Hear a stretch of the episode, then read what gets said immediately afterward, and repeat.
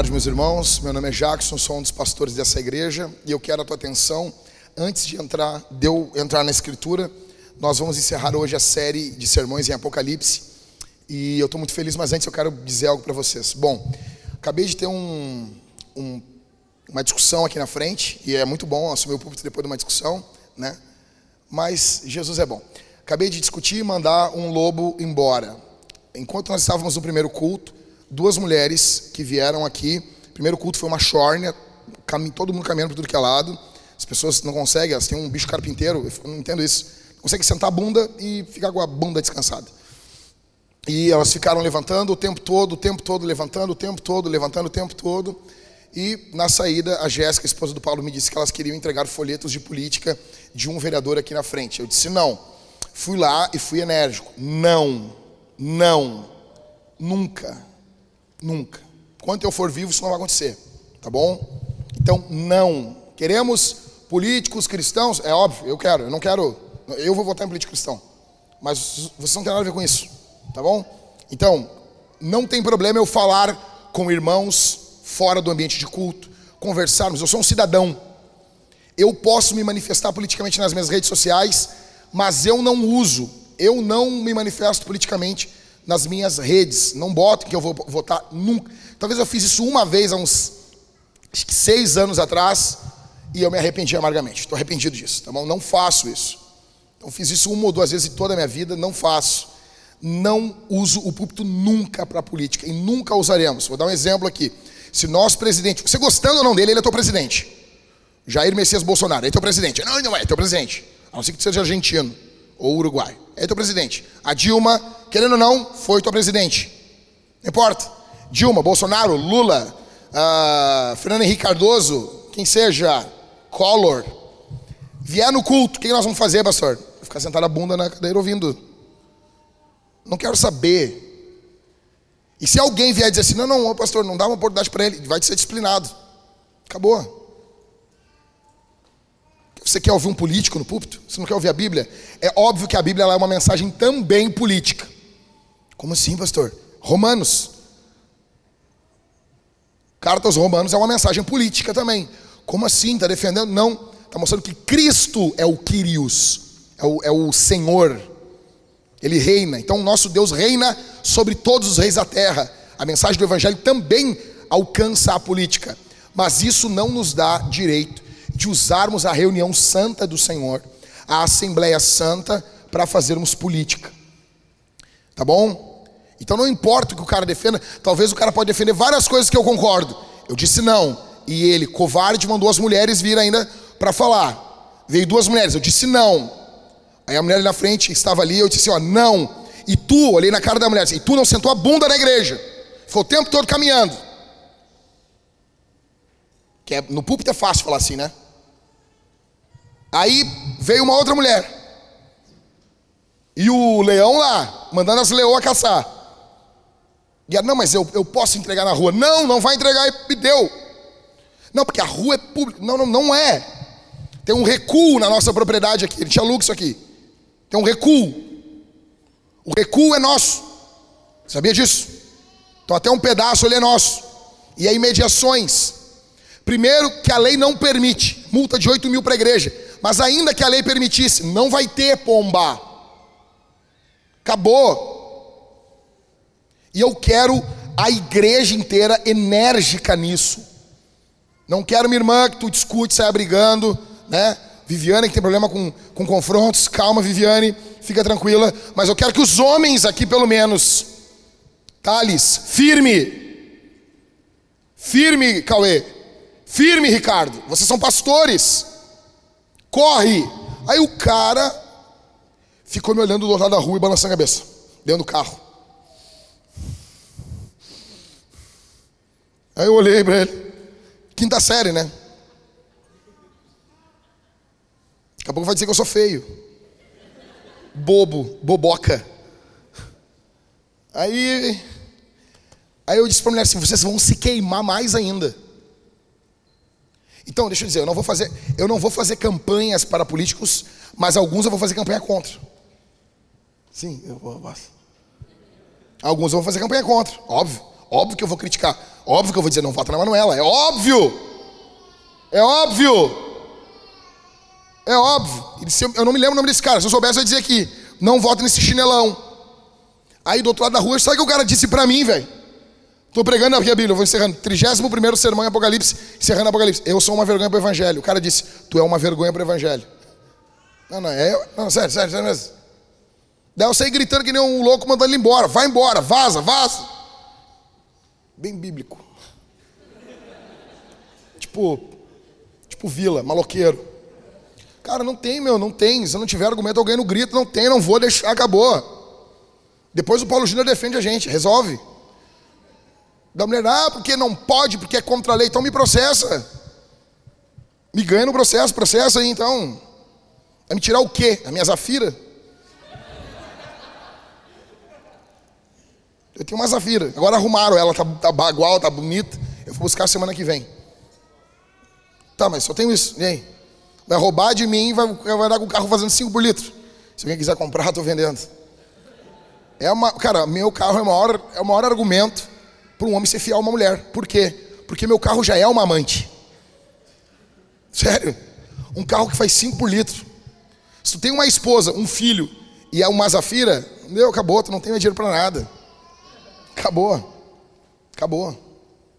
Acabou. Só que tu vai ser o melhor amigo de um dono de um posto de gasolina. Ele vai amar você. Eu vou, chego para abastecer, tipo de três em três horas, aí o cara me olha assim, senhor Jacques, tudo bem? Aqui, seu Jacques. Como é que tá? Como é que tá a família? Ou seja, gente, tem que ser enérgico. Período de política agora, cara, as pessoas estão se matando. Isso é o reino de Deus. Não é que eu não vou votar, não é que eu sou contra a política, não.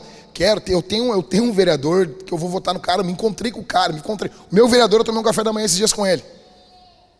E ele disse, ele disse para mim, ele é pastor e ele saiu do pastorado. Cara, e eu olhei para ele, quase chorei. Disse, cara, esse, esse, esse cara merece. Véio. E ele, não, saí do pastorado, não estou pastoreando, para não misturar. Bem assim, cara. Aí o louco ali, vereador, pastor, fulano de tal, usando o título de pastor para ganhar política, para ganhar eleição. Não, não. E eu espero de vocês, meus irmãos, visitantes que estão aqui também, que se nós sair daqui e tiver uma galera ainda querendo entregar folheto, você, você rejeite isso. Ainda que seja num, de um político que você gosta. O cara que eu vou votar disse para mim assim: ó, eu, Jack, eu vou te dizer uma coisa. Ele não me conhecia muito bem, né? Ele disse: eu não quero púlpito de igreja. Eu disse: não, eu jamais ia te dar o púlpito da minha igreja. Aí ele disse: não, não, mas eu também, eu sou contra isso. Ou seja, aí os caras nunca vêm num culto. Nunca vêm num culto. Chego atrasado e não senta a bunda para ouvir o evangelho e quer entregar panfleto. Não vem, nunca vem. E entendo, quando a Vintage tinha Pedro, Tiago e João como membro, não via ninguém. Agora, os próximos anos, só vai piorar isso. Então, eu peço dos homens, não adianta só ser contra, Ricardo. Tem que ser enérgico. Tem que ser enérgico. Fala de forma firme. Se não aceitou, firma mais. Se não, na terceira, quarta, expulsa. Como assim expulsa? Se não quiser andar, pega pelas mãos e arranca fora. Arranca. Arranca, meu pai. Tá? Isso aí, gente. Glória a Deus. Então vamos para a Escritura. Jesus é bom. Ele salva pecadores. Tá bom? Aí agora ainda tem terça-feira, que é depois de amanhã, a eleição dos Estados Unidos. Isso é uma loucura, meu. Eleição no Brasil, as pessoas ficam muito loucas, velho. Muito, muito louca, meu. Cara, ficou louco, meu. Ai, porque o meu. As pessoas jovens, né? Ai, meu pai, ele votou no Bolsonaro, eu não acredito. Eu não acredito que ele votou no Bolsonaro, não sei o quê. Aí outros jovens, não acredito que a minha mãe votava no Lula. Meu, é tua mãe, velho, teu pai. Tu vai estar tá detonando teu pai e tua mãe. Minha mãe pode votar no Satanás, ela é minha mãe, velho. Minha mãe, vou comer com ela, vou conversar com ela, velho. Tá louco? Beleza, gente? Abre tua Bíblia então em Apocalipse capítulo 22. Isso aqui é só, um, só para dar um boost, entendeu? Né, Marco? Só para dar um, uh, uma ligadura, assim, um Red Bull, né? Então é o seguinte, eu peço que vocês fiquem vigiando. Esse pessoal é ruim, esse pessoal é mafioso, tá? Não vão atrás, fique, vigiem então, tá bom? E orem por mim aí, orem pelos outros homens ali, que a gente foi bem, bem firme aí. Se vocês verem um, um cara entrar nesse calor com um sobretudo, vocês, aí, por favor, né? Fiquem do meu lado. Gente, então assim, nós estamos chegando hoje no final da série de Apocalipse. Na última página da Bíblia, abre aí. Não tem como tu não encontrar o texto bíblico de hoje. Se tu não encontrar, né? Já passou de setembro? Já? Te mata, né? Acabou, entendeu? Vamos lá, Apocalipse capítulo 22, do verso 6 ao verso 21. Ok? Todo mundo aí? Achou? Não fecha, fica com a Bíblia aberta. Esse é o 31 sermão em Apocalipse. São, foram 31 sermões.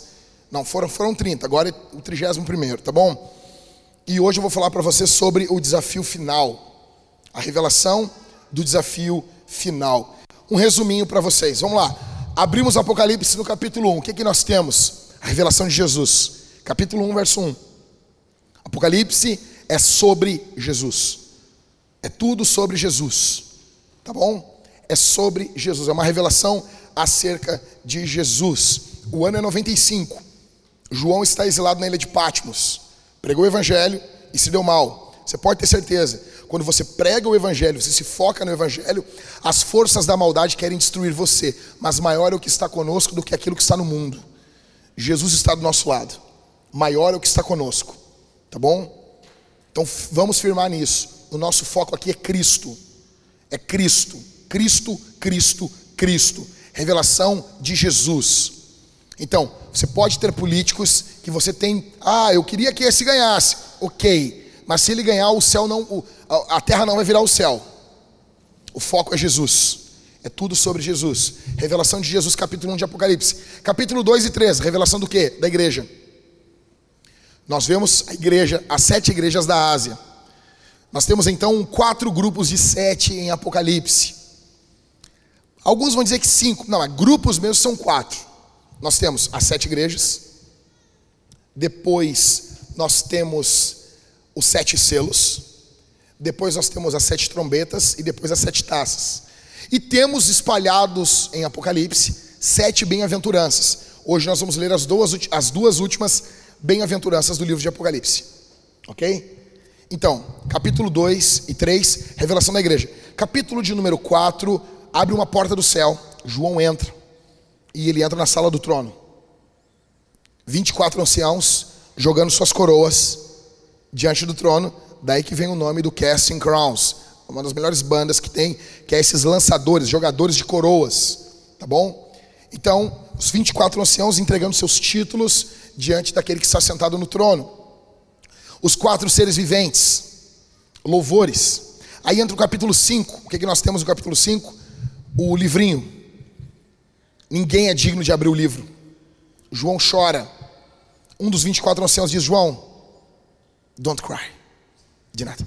Ah, em português é não chore. Não chores. Juanito. Não chora. O leão da tribo de Judá venceu. Ele morreu, ele venceu. Aí Jesus toma o livro, e quando ele toma o livro, o céu se rompe em louvor. Aí nós entramos no capítulo de número 6. Aí nós temos, vai ter, vai ter a abertura dos selos. Aí abre-se seis selos. São sete, abre-se seis.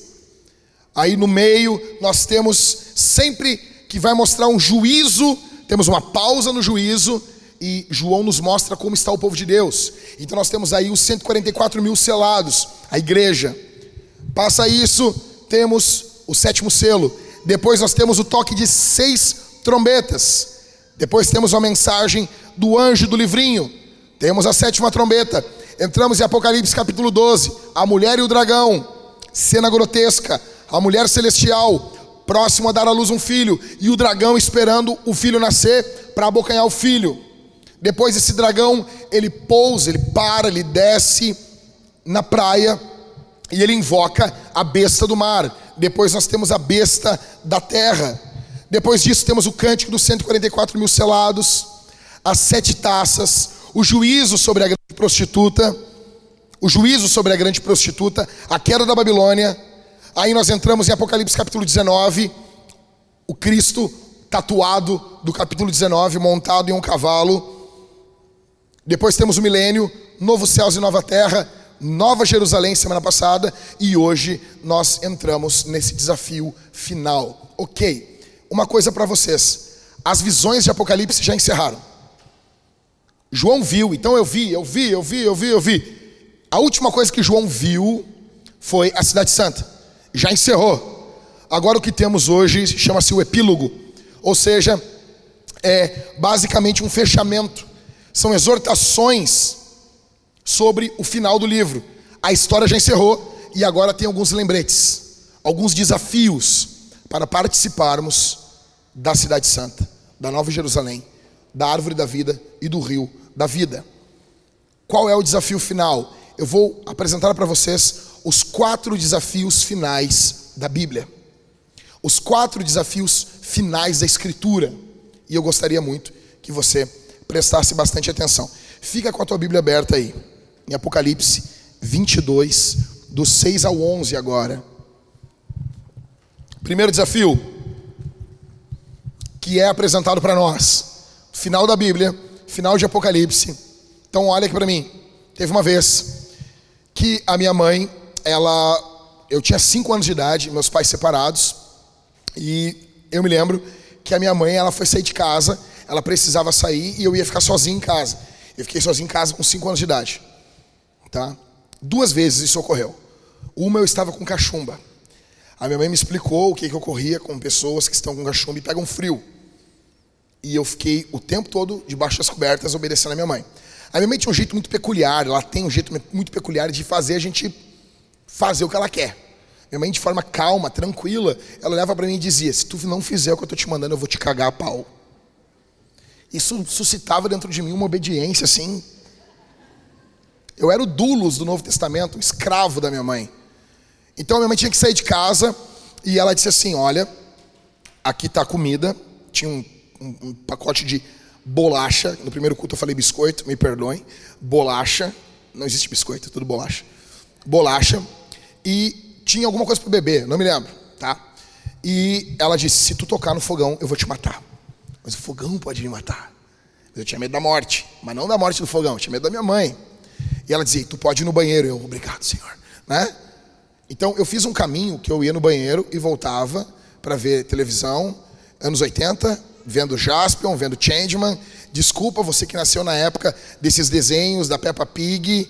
Vinha, vamos fazer tal coisa, esses desenhos loucos. Na nossa época, os nossos desenhos, os caras fumavam, davam tiro para cima. Era muito louco, né, meu? As mulheres tudo pelada, tudo aparecendo na televisão. Foi uma infância alegre. E eu me lembro que a minha mãe, saindo de casa, ela deu algumas ordens muito específicas. E ela falou de forma firme. Então, nota o que está ocorrendo aqui: é um encerramento. Jesus está dizendo as coisas mais importantes. Quando você está encerrando algo, você diz as coisas mais importantes. Então, dobra atenção. Quatro desafios encerrando a Bíblia. Primeiro, desafio: guardar a palavra de Deus. Tem muita coisa importante na Bíblia, mas essas quatro coisas são as mais importantes. Tá bom? Então, verso de número 6. Então o anjo me disse. No original não tem esse anjo aqui, tá? Todas as outras versões não tem anjo aqui. Então me disse. A nova Almeida dá uma ajudada. Toda a tradução é interpretação, tá bom? Fica sossegado aí. Não, ai agora. Não, não, fica tranquilo. Eu só estou falando isso porque isso, isso deixa a gente triste. Pastor fica triste quando a Bíblia é mais explicada. Por quê? Porque daí tira o nosso trabalho. Por exemplo, as traduções antigas tinham a palavra beneplácito. Você se lembra disso? Em Efésios, lá capítulo 2, o beneplácito de Deus.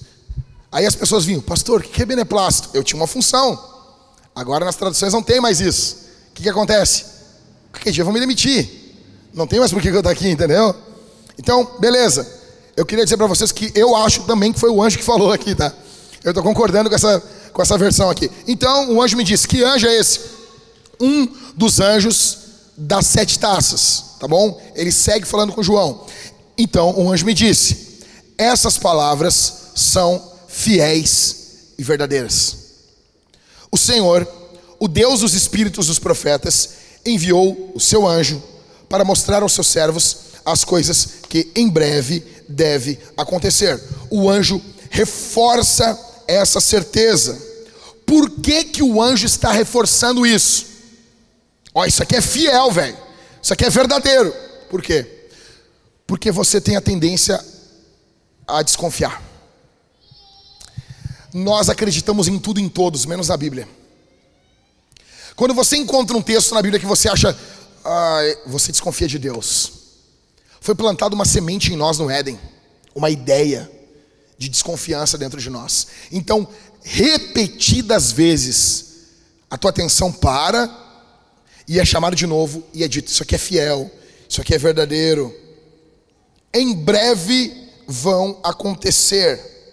O Senhor, Deus dos Espíritos, dos profetas, enviou o seu anjo para mostrar aos seus servos as coisas que em breve devem acontecer. Isso aqui foi dito lá no início de Apocalipse e está repetindo agora. Verso 7. Aí Jesus começa a falar: Eis que venho, quando? Em breve. Traduções antigas, em breve. Na nossa tradução, sem demora. Bem-aventurado aquele que guarda as palavras da profecia desse livro. Então, eis que venho sem demora. Quando eu falo para as pessoas, eu falo assim, assim, gente, daqui a 200 anos a igreja vai ter nessa época que nós estamos vivendo, os grandes nomes da história do cristianismo desse período, na minha opinião, vão ser John Piper, Tim Keller, Jackson Jackson, brincando. Assim, não, eu tenho certeza que nós vamos ser lembrados como o povo, a igreja da época do John Piper. Tenho certeza disso. Tipo, há duzentos e poucos anos atrás nós temos o período do Jonathan Edwards, George Whitfield. Nós, então assim, eu tenho certeza que nós temos um tesouro na nossa época que a gente não tem nem noção disso. Quando eu digo isso, as pessoas, a primeira coisa que as pessoas dizem para mim é o seguinte: né, 200 anos, Jesus vem antes.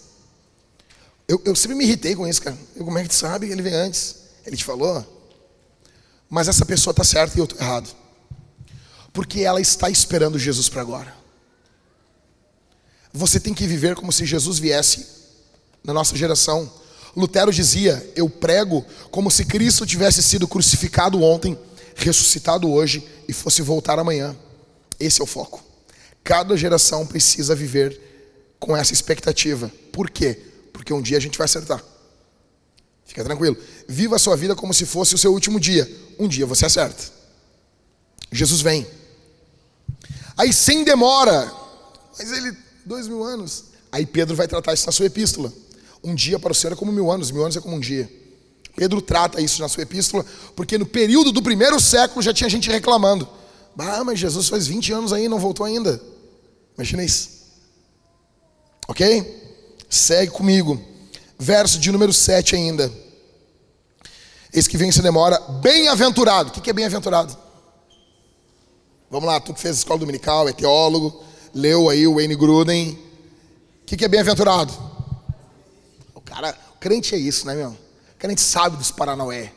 O crente chega um novo convertido, fala contigo, bem-aventurado, aí tu, isso aí é mais do que feliz. Você se sente, né? Vocês são demais. Mas é isso mesmo. Ou seja, mais do que feliz. Quem é mais do que feliz? Verso 7. Ou seja, aquele que aprendeu a Bíblia, isso aí? Mais ou menos. Ou seja, não adianta você ouvir, não adianta você ah, ah mas eu estava em todas as pregações de Apocalipse. E aí?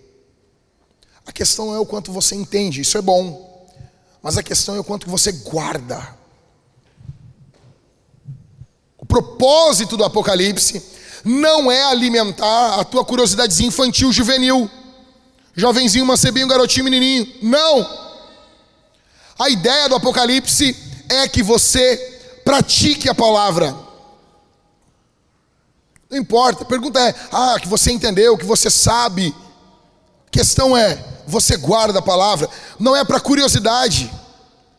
Quantos esperavam que a série de sermões em Apocalipse ia ser nessa pegada? Você esperava que a gente ia chegar aqui, nós ia ficar divagando sobre a marca da besta, o chip, que para mim não é um chip, entendeu? É, para mim não é um chip. Não é. Daí o cara pergunta, tá, Jack, dá para botar um chip na tua mão? Tá louco? Incapaz. Tá louco? Não? Show! Show! Óbvio que não. Falei para vocês. Aí vocês querem discutir quem são as duas testemunhas. Essa curiosidadezinha juvenil, ela não leva você a testemunhar. A pegada do Apocalipse Por isso que foi pregado desse jeito. Porque o foco aqui não é a tua curiosidade, o foco é que você guarde as palavras. Que isso se faça carne na tua vida. A pergunta não é o quanto você sabe de Apocalipse, se você é pré-milenista, amilenista, pós-milenista ou, ou alguma coisa milenista. Não! A questão é: você está guardando as palavras desse livro?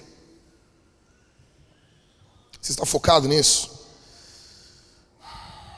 Quantos esperavam uma série de sermões assim? Essa é a forma certa de pregar a palavra. Ontem comemoramos 503 anos da reforma. Tá bom? E fica tranquilo, cara, se alguém aqui usou uma fantasia, aqui na Vintage não vamos xingar ninguém por isso. Tá bom? Ah, eu, pastor, eu estava no meu trabalho e comemoramos o Halloween. Fica tranquilo. Só peço uma coisa na Vintage. Uma coisa para vocês não fazerem na Vintage. Não se vistam de bruxos e bruxas. Só isso. Só isso, tá bom? Fica tranquilo. Não, porque esse feriado ele é um feriado americano. Tá, e qual é brasileiro? O Natal?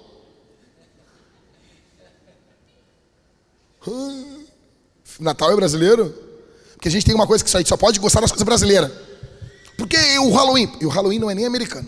O Halloween, ele é irlandês. Tá bom? Não, e eu não sei de nenhum americano caminhando pelas ruas dos Estados Unidos dizendo: nós temos que comemorar feriados americanos e não feriados irlandeses. Fica tranquilo, tá bom? Se teu filho, dá um doce pro teu filho, dá um negócio, sabe? Faz uma zoeira com teu filho, pega um caldo quinora, finge que é uma balinha, dá para ele chupar, vai ser legal. Vai ser demais. Ah, quero um doce, pega aqui, ah, bombom. Tranquilo, não vamos brigar por causa disso. Só não se vista de bruxo e de bruxa, tá bom? Espectro patrono, ok? Então, comemoramos a reforma protestante ontem. Comemoramos o quê? O retorno à palavra, a Bíblia, a centralidade. Ou seja, não adianta nós falarmos, somos reformados, reformados, a questão aí é a Bíblia, e guardar a Bíblia. Verso de número 8. Eu, João, não é apóstolo João, ele é apóstolo, mas ele é Juanito, Little John, entendeu? Joãozinho, eu, João. Por quê? Porque ele é conhecido da igreja. A igreja conhece ele. Um dos argumentos a favor de Apocalipse, que é da autoria de João, é que ele não se coloca como o apóstolo João. Ou seja, por que ele não se botou como apóstolo João? Ele não precisa. Daí tu vai dizer assim, tá, mas Paulo ficava, eu apóstolo de Jesus, porque ele precisava, porque o apostolado dele era contestado. João nunca foi. Tá bom? Então, eu quem? Seu João. Acho demais isso. Verso 8. Eu, o seu João, já tem 90 e poucos anos aqui, né? Sou quem ouviu e viu essas coisas. E depois de ter ouvido e visto, o senhor idoso já, conhecimento bíblico, andou com Jesus, o que, ele fez? Verso 8. Acompanha aí, gente. Prostrei-me diante dos pés do anjo, que me mostrou essas coisas para adorá-lo. Se o, o seu João, o apóstolo João, está se prostrando perante um anjo para adorar, por que, que tu, Lucas, com essa cara de égua que tu tem aí, eu com essa minha cara de jumento, por que, que acha que a gente não, não tem a tendência à idolatria, ô Lucas? É óbvio. Quem é anjo na tua vida? É o teu filho? Tu tem adorado o teu filho? Quem tu tem colocado no lugar de Jesus? A tua esposa? Não, pastor, a minha esposa é um demônio. Não, minha esposa não é anjo, não. Teu esposo? Quem tu tem colocado no lugar de Jesus? A tua sogra? Ninguém cai nesse pecado, né? Eu nunca vi isso. O pastor tem idolatrado minha sogra. Nunca vi isso. Nunca vi. Tudo que envolve sogra envolve o sexto mandamento: não matarás. É louco isso, né? Ou seja, se João está caindo em pecado, quem é você? Vigie contra a idolatria. Verso de número 9. Mas ele me disse, o anjo falou, tá? Não faça isso. Sou um servo de Deus, assim como são você e seus irmãos, os profetas, e como os que guardam as palavras deste livro. Aí o anjo dá um mandamento. Qual o mandamento? Adore a Deus. Então, quando as pessoas dizem, você segue o mandamento de anjos? Seguimos. Adore a Deus. É o mandamento de anjo. É que nem tem o mandamento de Maria. Vocês se lembram? Maria diz o quê? Façam tudo o que Jesus mandar. Então nós seguimos o mandamento de Maria aqui na nossa igreja. Fazer tudo o que Jesus manda. O anjo repete, porque João está caindo aos pés do anjo pela segunda vez. Não é, não é fácil. E o João e o anjo para ele te afirma, te levanta, adora a Deus. Verso 10. Disse-me ainda: não cele as palavras da profecia deste livro, porque o tempo está próximo. Ou seja, esse livro não era para botar aquele selo de sebo de vela, que o cara botava o sebo de vela e pau, botava ali um, um anelão e selava o livro. Não é para fazer com esse livro isso. Quando tu lê Daniel, é dito para Daniel o que? Sela esse livro. Aí tu lê Apocalipse, não sela. Por quê? Porque as profecias de Daniel não eram para o tempo de Daniel, as profecias de Apocalipse são para o período de João até o tempo do fim. Ou seja, o tempo está próximo. Não cela. A mensagem é para toda a igreja. Devemos anunciar a volta de Jesus. E quando você não anuncia, quando você não prega, você está selando o livro de Apocalipse. O livro de Apocalipse é para ser aberto é para ser ensinado, é para ser falado. Quando você esconde ele, quando você não fala sobre ele, você está selando aquilo que não deveria ser selado. Verso de número 11. Continue o injusto a fazer injustiça. Continue imundo a ser imundo. O justo continue na prática da justiça e o santo continue a santificar-se. Aí os teólogos discutem aqui nesse verso. Eles dizem assim: não, isso aí João está falando porque não vai ter mais tempo de, de arrependimento. Vai chegar um período que não vai ter tempo para se arrepender. Aí, é, não, não faz sentido. Porque se tu continuar lendo, vai ter um convite para as pessoas se arrepender, para beber da água da vida. O que que João está fazendo aqui nesse verso de número 11? Ele está sendo irônico. Ah, ah, mas o apóstolo João está agindo com ironia. Sim. Ironia, ela é uma arma poderosíssima na retórica. E eu não uso muito. Entendeu? A ironia, ela é uma arma poderosíssima, velho. Então, um dia eu estava eu, eu tava num, num parque de diversões fenomenal, o Tupã. E daí E um parque brutal. Brutal. Disney, pff, é. Beto Carreiro. Não. Tupã. Tupã. Não acredito. Eu tava lá nesse parque e tinha o Kamikaze, né? Kamikaze. Aí tava eu, minha esposa e um, mais dois casais de amigos. E uma amiga minha, muito querida, ela estava grávida. E ela não podia uh, andar no, no, no, no kamikaze. Era proibido, podia ter um aborto. E ela queria. Sabe mulherzinha mimada? E começou a chorar na fila do kamikaze. E o marido dela, um homem fraco, fraquíssimo, sem pulso. E ela ia entrar no kamikaze. E daí eu tô ali vendo aquela situação. E, e gente, deixa eu explicar uma coisa. Para mim, as coisas, muita coisa da vida, ela não é preta e branca. Mas várias coisas são. Sim e não, certo, errado, correto, não correto. E eu olhei aquilo e eu pensei, se ela for no kamikaze, ela estava uma gravidez de menos de três meses, provavelmente ela vai perder esse bebê. Provavelmente, muito, muito provável ela vai perder o bebê. E, e eu tinha o cuidado emocional com a minha amiga, com o marido dela que estava ali, que não estava fazendo nada, um banana. Um banana, sim, um banana. E, e tinha um bebê. Daí eu disse, eu preciso fazer alguma coisa. Por quê? Eu não vou fazer, não, cada um cuida da sua vida. Não, não, não, não. Porque o bebê não tem como ele cuidar da vida dele. Aí eu cheguei para minha amiga, na fila do kamikaze, e eu disse pro pessoal assim, gente, gente, deixa, tadinha dela. Deixa ela, ela quer, ela quer abortar o filho. Assim, não, não, não, ela quer aborteira, satanista. Vai lá, satanista. Vai lá, vai lá. Por que tu não enfia uma agulha no teu filho e não mata teu filho de vez? Assassina. Assim, velho. E ela, começou a chorar e saiu da fila. Ficou um tempinho sem falar comigo, não sei porquê. E o bebê nasceu, né? De nada. De nada. Né? As pessoas dizem assim: o que, que tu faz de noite, pastor? Eu calço vampiros. Mas eu nunca vi vampiro. De nada. Então, cara, depois voltamos a nos falar, tudo, o bebê nasceu. Uh, por quê, cara? É ironia. É óbvio que eu não considero ela uma satanista. Duh. É óbvio que eu não considero ela uma aborteira. Não considero isso. Mas ela, eu disse, tu tá agindo como uma. Segue em frente. É isso que tu quer? O teu alvo de vida é matar o teu filho? Vai. É o que João está fazendo aqui. Você quer seguir uma vida? Você quer seguir a sua vida de pecado? Tem gente aqui, cara, que tu é ruim até para pecar, velho. Não tem gente que é muito desgraçado, não sabe pecar bem. Meu, tu não é bem crente, assim, não, eu sou meio lusco-fusco. Sou um crente crepúsculo, um crente de, da tarde, assim, sabe? Meio, meio baleado, meio triste.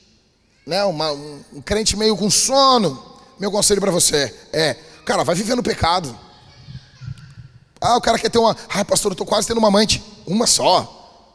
Cara, se é para se incomodar, se é para se incomodar, tem 30, velho. Ah, vai usar droga. Vai, usar o quê? Maconhinha? Não. Pô, na veia, injeta. Injeta. Ô meu, deve ser muito louco ter 220 batimentos por minuto. Tu pode descobrir isso uma vez. faleceu. Pô, imagina, o cara morreu, mas ele descobriu, Viviane, o que, que é ter 235 batimentos por minuto. A emoção que foi, ele viveu isso. Foi pro inferno, óbvio. Agora tu tá indo pro inferno do mesmo jeito. Aí daqui a 400 bilhões de anos que tu estiver sendo queimado, tu vai lembrar e vai dizer: Eu nem aproveitei o pecado, então vai aproveitar o pecado, imundície. Te suja de vez.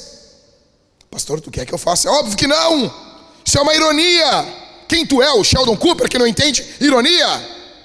Isso aqui foi para poucos. Ou seja, a ideia é suscitar em você uma resposta para servir a Deus. Você quer ser santo? Então seja de verdade, meu irmão. Para de brincar. Para de brincar com o negócio. A vida com Deus é algo sério. Verso número 11. Ou seja, guarde a palavra de Deus. Cinco formas de guardarmos a palavra de Deus. Primeira, lendo, lendo, lendo. Lendo. Lendo. A cara quer guardar a palavra de Deus e não lê a Bíblia. Como? Deus deu o que para nós? Um vídeo no YouTube? Deus deu para gente um livro. Se tu não gosta de ler, ah, eu não gosto de ler. Quem tu é, o Lula? Quem tu é, velho? Tu não gosta de ler, cara. Tu tá em pecado. Sério? Sério, Deus deu um livro pra gente. Mais um ano está encerrando. E pessoas aqui na nossa igreja não leram a Bíblia toda. E daí, uh, os profetas do, do ano, os Victor Azevedos, essa galerinha, sabe? Essa galerinha. Vai falar para você, para você não se sentir mal. Por favor, não ouça eles. Fique mal. Pastor, aqui eu não leio a Bíblia, eu me sinto um, um, uma droga, pastor. É porque tu é. Sério, pastor? Sério, sério. Dez anos de crente, tu nunca leu a Bíblia toda. Para ler a Bíblia toda, tu gasta 100 horas de leitura. Quer dizer que tu teve. Cara. Tem gente que lê Bíblia numa semana, velho. Se tu tirar as suas férias, tu pode ler Bíblia numa semana. Sabia disso? Você pode, são 100 horas de leitura. Maria, eu não vou fazer mais nada. Tu fica um tempão no teu telefone também, ou jogando videogame, cara. Imagina se fizer uma greve de telefone lendo a Bíblia. Para tu ler a Bíblia toda durante o ano, tu gasta 15 minutos por dia, 14 minutos por dia. 14 minutos é 1% do dia. 1%. 1%. Tu não dedica nem 1% para Deus, para aprender a palavra dele. E tu acha que isso aqui está falando o quê? Qual é o primeiro desafio, o, do último grande desafio? Parece o nome de filme do, do Van Damme, né? É isso aí. Qual é? Guardar a palavra de Deus. Como que tu vai guardar o que tu não lê? Cara, não sei uma coisa, não sei vocês, mas quando alguém, quando eu vou, eu vou, tipo assim, pô, vou comer na casa de alguém, alguém me convida aqui, ah, Jack, vamos lá, vamos comer um negócio. O que, que tu quer comer? Churrasco, né? Pô, o que, que tu quer comer aí, pastor? Pô, sushizão aí, bagual, tamo, tamo aí, tamo junto. Meu, se tu servir um negócio bom, cara, eu vou comer. Meu, vou comer tudo, velho. Comi ontem dois hambúrguer do Rodrigo aqui, velho. Eu, eu peguei, porque o dinheiro que eu paguei o hambúrguer veio a, a embalagem. O que, que eu fiz com a embalagem? Cara, eu cheirei a embalagem. Por quê, meu? Porque eu paguei por aquilo ali, velho. Olhei, olhei bem a embalagem, porque eu, eu comprei, eu paguei aquilo ali, entendeu? Como é que tu compra um livro, meu? As pessoas perguntam, ai, tu leu as notas. Cara, tu não lê as notas do livro, é como tu deixar comida no prato. Tu pagou pelas notas? Pagou ou não pagou, Christopher? Então vou ler. E, a, a, a, e os livros comentados no final do livro? Por que, que eu vou deixar para trás, rapaz? Tipo, eu vou comer eu vou ler. A Bíblia é um banquete. Você se serve da Bíblia. Você lê a Bíblia. A Bíblia é o teu livro. A Bíblia é o teu xodó. Tem Bíblias na tua casa. Quantas Bíblias tem na tua casa? Pô, compra uma Bíblia a cada dois meses. Tu não vai ficar pobre por causa disso. Não vai acontecer. Ô Felipe, por que, que tu ficou, virou mendigo, Felipe? Ah, meu, tu nem te digo. Por que, Felipe? Comprei uma Bíblia a cada dois meses. Fiquei mendigo. Não existe isso. Compra a Bíblia, leia a Bíblia, devore a Bíblia. Temos que guardar, não tem como guardar as palavras sem lermos. Segundo, confiando na palavra. Verso 6. Então o anjo me disse: essas palavras são fiéis e verdadeiras. É para a gente confiar. Aí, algumas pessoas dizem assim: não, não, pastor, eu não confio muito. Tocava na igreja, a primeira coisa que eu comecei a fazer na igreja foi tocar guitarra. Aí tocava numa banda lá, daí chegou um gurizão, amigo nosso. Muito engraçado essa história. Aí, 15 minutos antes de começar o culto, assim, Misael, ele diz assim para mim: Ô oh, meu, vou falar um negócio para vocês aí. Tem uns bagulho na Bíblia que para mim é cachorro. Eu olhei assim, como assim, meu? Como assim? Não, não, não, não, não, não, não, não, não, não. Tem uns bagulho ali que é caô, velho. Tem uns negócios que eu não acredito. Eu, como assim, meu? 15 minutos para começar o culto, tu vai tocar na igreja, vai tomar ceia. Não, é, não é, meu, não é, não é. Eu, tipo, eu vou dar um, vou dar um, vou dar um exemplo para vocês. Um, eu acredito em reencarnação. O quê? Como assim? E ele, e, e eu escurei assim, ó. Mas, sim. e daí ele, ô oh, meu, li um livro que o que o Raul Seixas, grande cantor, ele ficou 15 anos sentado do lado do corpo dele, vendo o corpo dele se decompor. Ah, meu, sério. Se chegar um testemunha de alguma coisa aí e me oferecer uma religião, que eu vou ficar 15 anos me vendo, velho. Os bichos me devorando, velho. Puxa vida, velho. E ainda pede para tu fazer uma caridade ainda. Pô, cara. Aí eu disse, onde isso? Eu, não, eu vou falar outra para vocês, bem assim. Isso não é brincadeira. Fui no centro espírita, assim, velho. E eu disse para ele, cara, como assim, velho? Não, não, não, não, é que nem igreja, só não tem fofoca. Bom, então é melhor.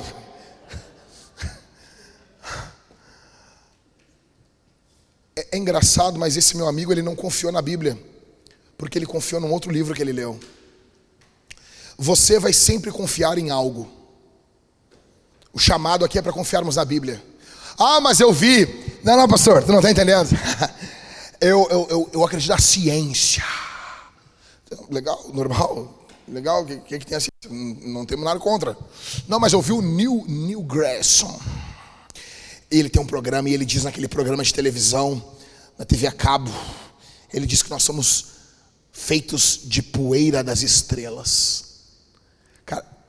Tem pregador da prosperidade até no meio dos ateus, velho. Tu é feito da poeira das estrelas, da onde? Tu nasceu em Alvorada, velho. Da onde? Da onde? Da onde que alguém que, que nem eu, que me criei, eu nasci na, na, na, na Cidade Baixa, lugar só de maloqueiro, Depois eu me criei no Partenon.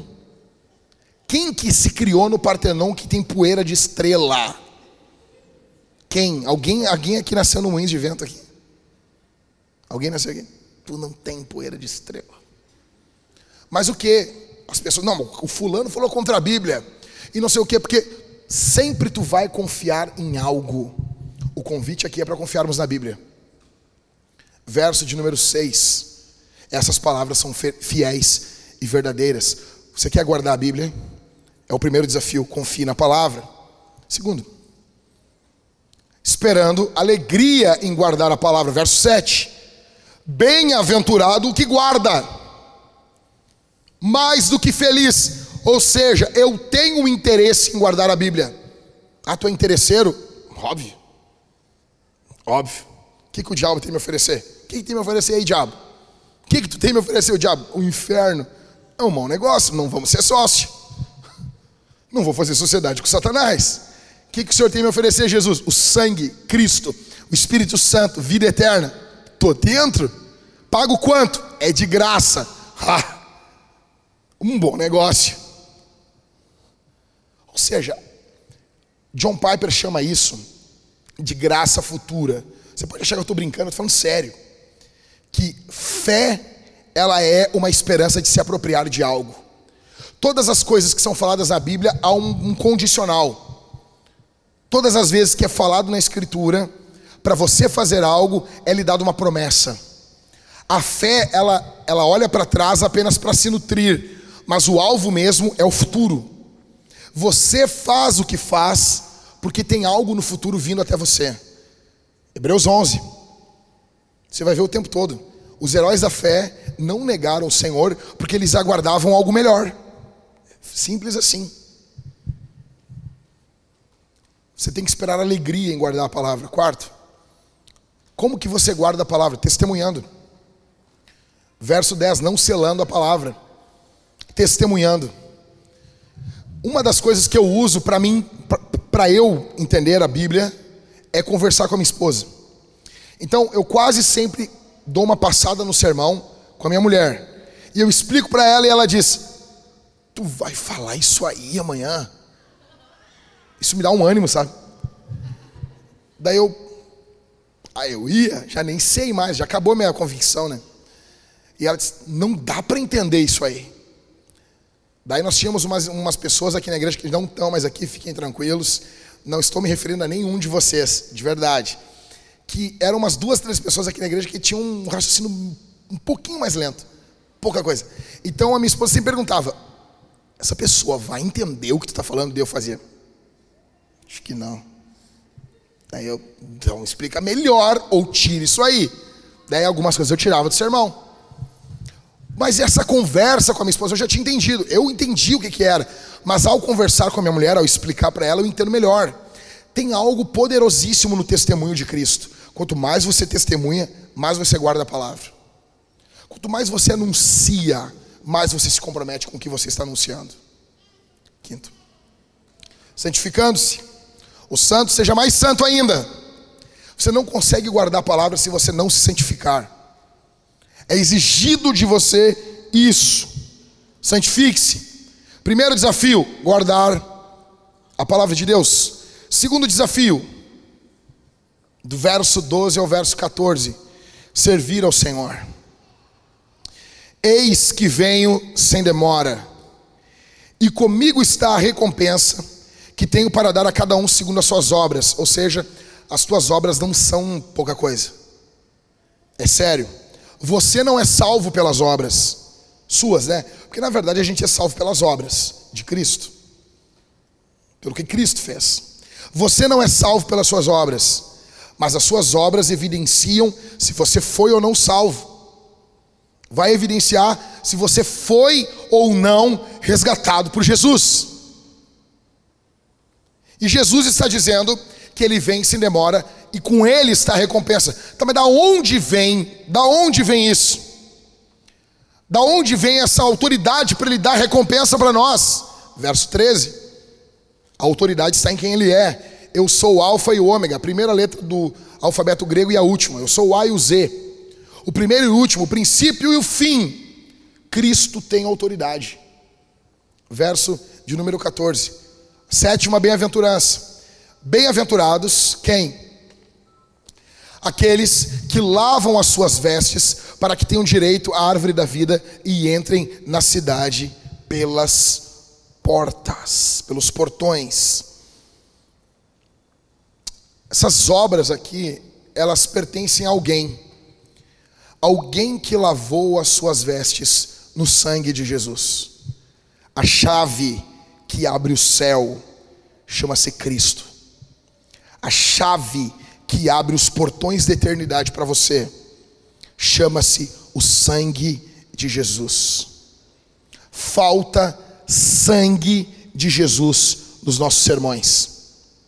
Faltam falarmos sobre o sangue de Jesus. Eu pergunto para você, qual foi a última vez que você viu os pregadores de hoje em dia pregar sobre o poder do sangue de Jesus? Algo que os evangélicos falavam o tempo todo e não se fala mais isso hoje. Isso é fora de moda. As pessoas diziam, há poder no sangue de Jesus. Pararam de falar. Agora, na verdade, nós já somos uma religião, somos praticamente predominantes no nosso país. Nós já temos os nossos políticos importunando até. Nós já temos, já temos tudo. Hoje as pessoas não têm mais vergonha de dizer que são evangélicos. Na verdade, o nosso, até o nosso vocabulário é conhecido pelos não cristãos. Tu fala um negócio e o cara é não crente, ele diz: Glória a Deus. Glória a Deus. Em nome de Jesus. Né? Só que o que abre os portões da eternidade é o sangue de Cristo. Ou seja, ou seja, a chave dessa cidade não está em você, não está com você, a chave está com Jesus, é tudo sobre Jesus. Se você chegar nessa cidade, vai ter um tapete na entrada escrito: não foi por tua causa, foi por causa de Cristo. Você não merece, isso aqui é por causa de Jesus. Ou seja, se nós vamos chamar o que estamos vivendo aqui de religião, beleza. Que, que se consiste a religião? Que nós vamos para o céu pelos méritos de outro, não pelos nossos. Não pelos nossos. Bem-aventurados quem? Aqueles que lavam as suas vestes. Aqueles que, que mergulham as suas vestes no sangue do Cordeiro. Esses têm direito à árvore da vida. Desafio: servir ao Senhor. Por quê? Verso 12. Ele vem para recompensar o nosso serviço. O que, que não é servir Jesus? Em primeiro lugar, barganha. Eu dou para ganhar. Ah, o pastor disse que tem que ler a Bíblia. Agora eu vou ler. Vou ler. Vou ler porque eu quero ganhar alguma coisa com Deus. Toda vez que eu lavava a louça para minha mãe, eu imaginava que eu ia ganhar alguma coisa. Sabe? Imaginava que, tipo, né? que eu ganhar alguma coisa. Um dia eu disse para meu pai, meu pai me criticando por causa das notas do colégio, e isso que eu sempre fui o melhor aluno da turma, sempre. E às vezes o negócio pegava na minha casa. Tipo, oito e meio, tá louco, isso é crise. Era inferno na minha casa. E o meu pai confrontando lá, e daí um dia eu não tinha mais o que dizer, eu disse, mas eu não fumo maconha. Daí meu pai me olhou, e aí? Quer que eu te aplauda por isso? Quer recompensa por isso? Daí eu nunca vou mais nunca vou me esquecer disso. Ele caminhou por toda a Protásio Alves, a gente morava na Protásio. Foi o período que eu morei com ele, saí de casa, da casa da minha mãe, morei com meu pai. E ele caminhou por toda a Protásio Alves e ele parava as pessoas na rua e dizia: Meu filho não fuma maconha. Meu filho não fuma maconha. Falou pro motorista do ônibus que estava parado no corredor do ônibus, na sinaleira. Ele bateu, tu, tu. o meu filho não fuma maconha. Meu filho é demais. Não... Daí naquele momento eu vi que coisa idiota mesmo. Vou até fumar, tô brincando, nunca fiz isso. Nunca desci esse nível, tá bom? Então, barganha, você faz algo para Jesus fazer algo para você, isso não é servir a Jesus. Segundo, trabalho sem perseverança. Talvez eu estou falando para alguém aqui que é crente há mais de 20 anos. E há 20 anos atrás você teve um encontro com Deus. Ah, ah, pastor, há 20 anos atrás, a irmã, a irmã Josefina, ah, essa irmã era uma mulher de Deus. Essa mulher orou por mim. Nossa, eu tive um encontro com Deus. E eu passei uma semana toda lendo a Bíblia e evangelizando. Que legal. Quando que foi isso? 1999. Nunca vou me esquecer. Dia 16 de outubro. Foi, foi, foi demais. Tá aí hoje. Hoje o quê? Como é que tu está hoje? Não quero saber que encontro tu teve com Deus há 20 anos atrás. Quero saber o que está acontecendo na tua vida hoje.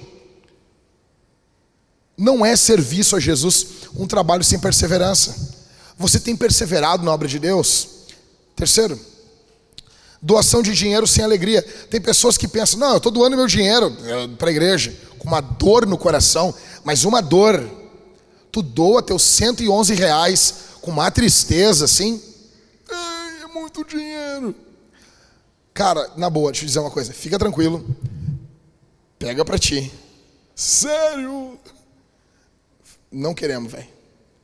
Não queremos. Sem alegria, não. Por quê? Porque a Bíblia diz que Deus ama quem dá com alegria. Ah, mas não pode dizer um negócio. Deus, o Senhor ama a todos. Eu estou dizendo que a Bíblia diz, velho. Deus ama quem dá com alegria. Tu vai ter uma dorzinha lá que outra. Tem que lutar contra isso, velho. Tem, tu tem que lutar contra isso. Aí porque você entrega ali teus pila, fica, fica com o teu dinheiro. Fica com o teu dinheiro, junta o teu dinheiro. Pega esses 95 reais que você doa, guarda eles. Daqui a 17 anos tu compra o teu Corsa 98. E, cara, tu vai ser feliz. Imagina isso. A gente briga com tão pouco com Deus, velho. Nós lutamos com tão pouco com Deus. Então não importa se você prega, ou pregou há anos atrás ou se você doa o seu dinheiro com a dor no coração. Aí está o cara lá.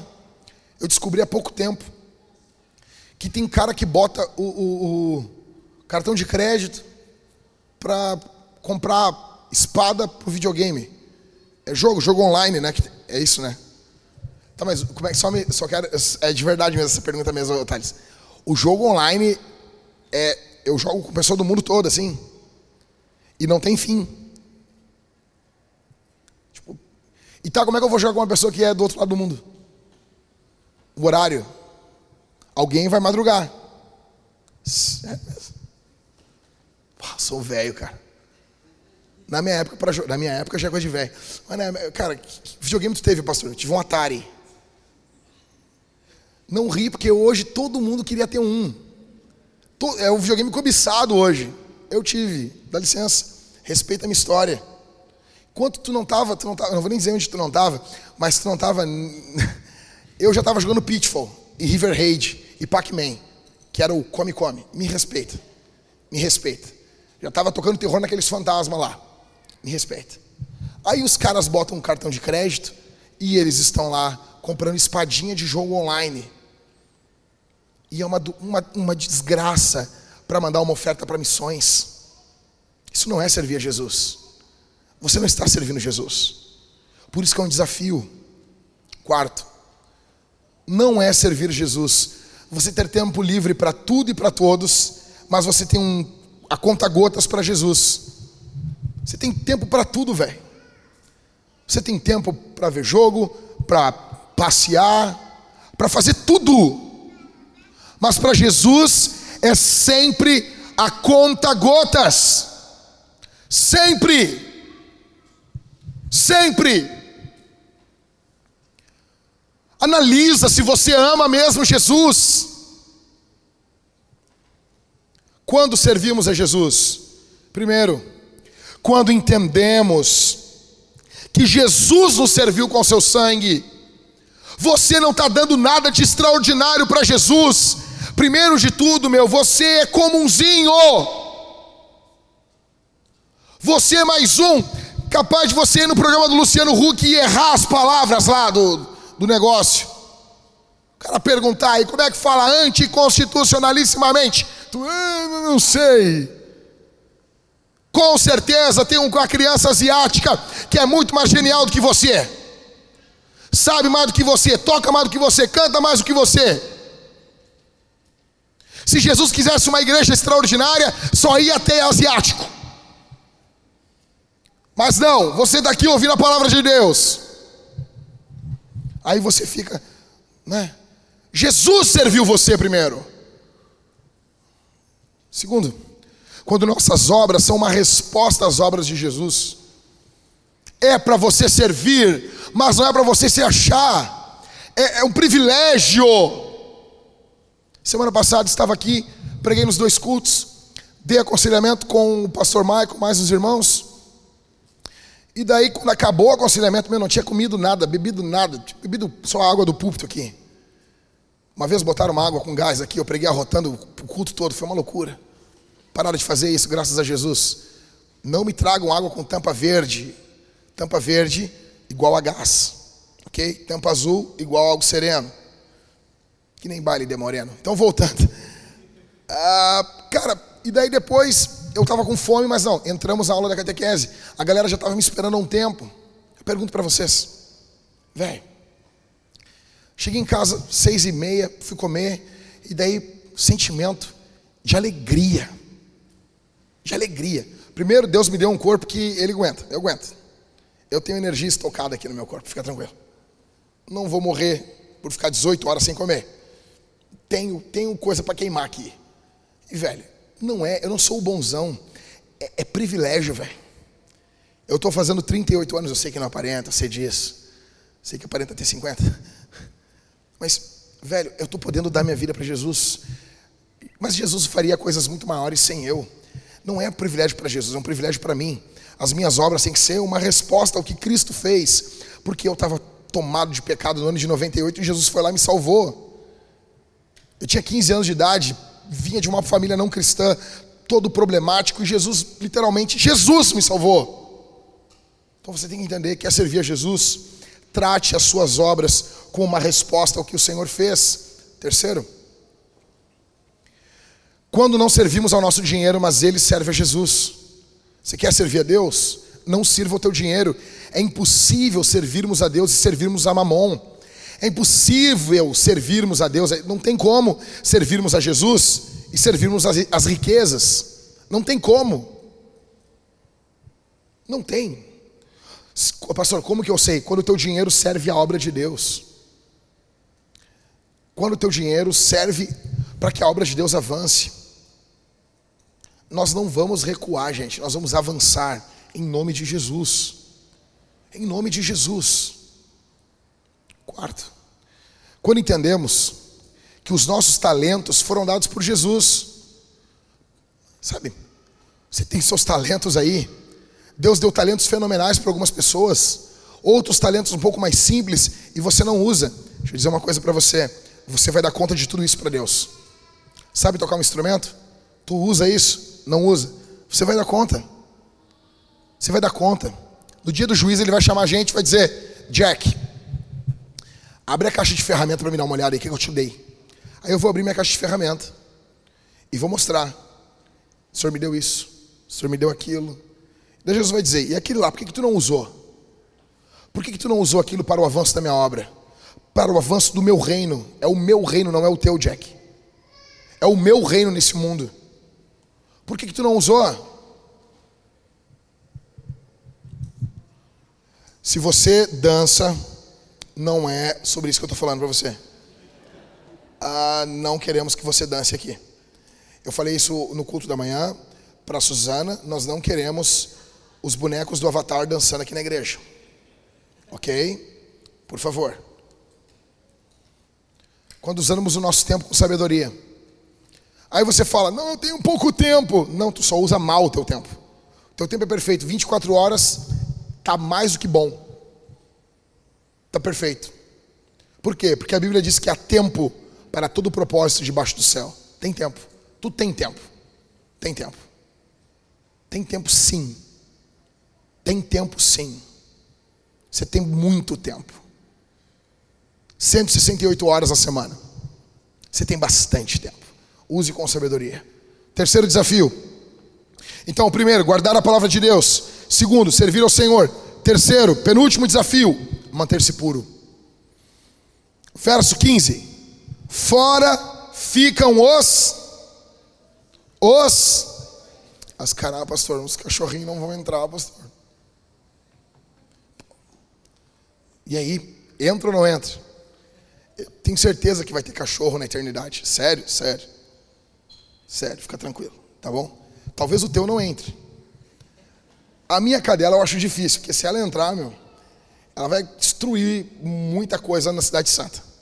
Tá? Minha cadela, às vezes eu tenho a impressão que tem um demônio nela, às vezes. É, é. Em Gênesis não tinha um demônio numa serpente? A minha cadela, às vezes, né? Às vezes eu, né? Mas, cara, o que, que são esses cães aqui do verso 15? Então vamos lá. Fora ficam os cães, os feiticeiros, os impuros, os assassinos, os idólatras e todo aquele que ama e pratica mentira. Quem são esses cães? Cão é um xingamento no mundo antigo. Entendeu? É um xingamento, é que nem falar chinelão. Seu chinelão, seu chimbungo. Esses dias eu xinguei o Caio Fábio na internet e eu chamei ele de velho bagaceiro. Esse velho bagaceiro aí. Era um vídeo, faz tempo já. Era um vídeo que ele tava pelado no vídeo, velho. Pelado no vídeo, pelado. E, e ao vivo para toda a internet. Pastor pelado. Lá eu mas esse velho bagaceiro mesmo. Os vão ficando velhos, vão ficando tarados, esses velhos bagaceiros. Daí um amigo meu, lá de Brasília, disse assim: Ô Jack, o que, que é bagaceiro?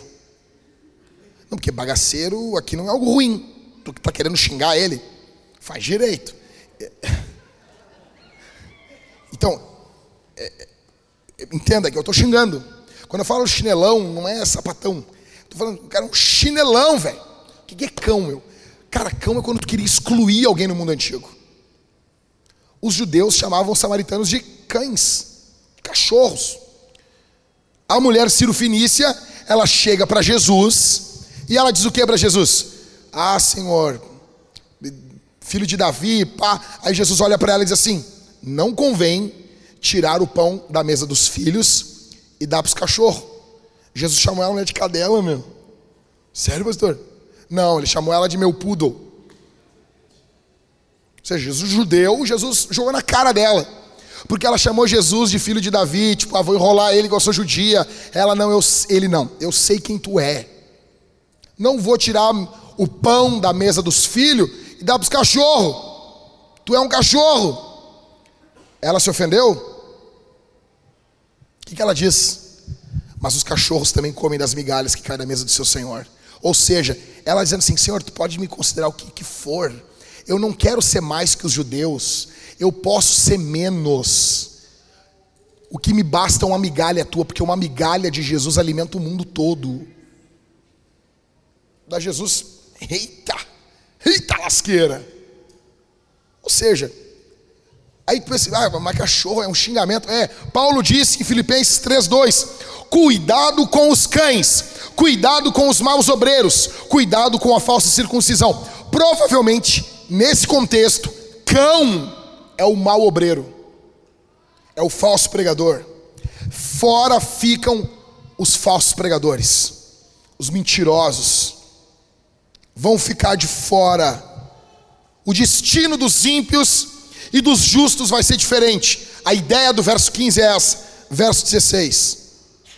Eu, Jesus, enviei o meu anjo para dar testemunho dessas coisas a vocês nas igrejas.